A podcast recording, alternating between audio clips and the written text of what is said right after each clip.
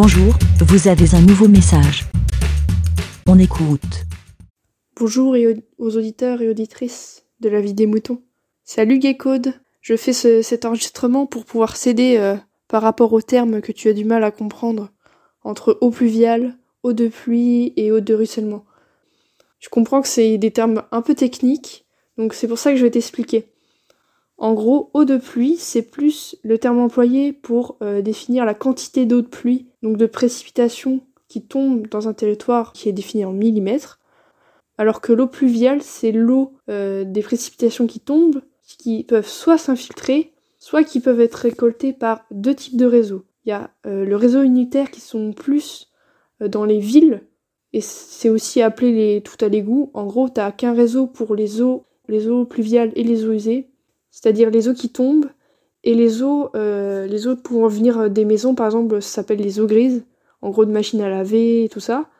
T'as les eaux des industries aussi qui sont récoltées dans ce système-là et les eaux euh, agricoles qui transvasent dans ce, dans ce réseau, dans les canalisations, jusqu'à la station d'épuration pour pouvoir être traitées, euh, dépolluées euh, de tout ce qu'il y a dedans et rejetées ensuite dans le milieu naturel.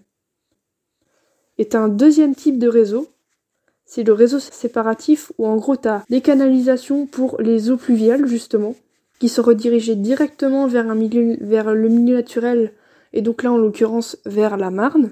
Et il n'y a pas de traitement parce que c'est considéré euh, niveau contaminant qu'il n'y en a pas trop. Et du coup, les eaux, usées euh, dont j'ai parlé aussi tout à l'heure, c'est euh, d'autres canalisations qui sont dirigées vers la station d'épuration pour ensuite aller dans le milieu. Et enfin, euh, les eaux de ruissellement, en fait, c'est les eaux, par exemple en ville, vu que le goudron, tout ça, c'est imperméabilise le sol, et ben les eaux, elles peuvent pas s'infiltrer. Du coup, c'est ce qu'on appelle les ruisselles, en fait. Et euh, par exemple, lors de grosses pluies, et ben il y a beaucoup d'eau qui peuvent pas s'infiltrer, et c'est récolté par ce système-là. Et les eaux de ruissellement, ça, contient aussi les, les eaux qui viennent des tuyaux de plein de types d'installations.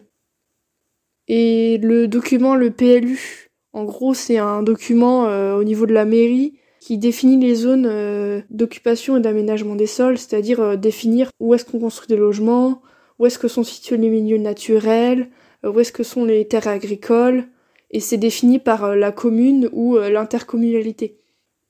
Voilà, voilà. J'espère que j'ai été assez clair. Et si jamais j'ai mis dans la description, j'ai mis des liens pour ceux que ça intéresse de s'informer autour de ça. Bonne journée Merci, BLA. Pour répondre, pour donner votre avis, rendez-vous sur le site lavidemouton.fr.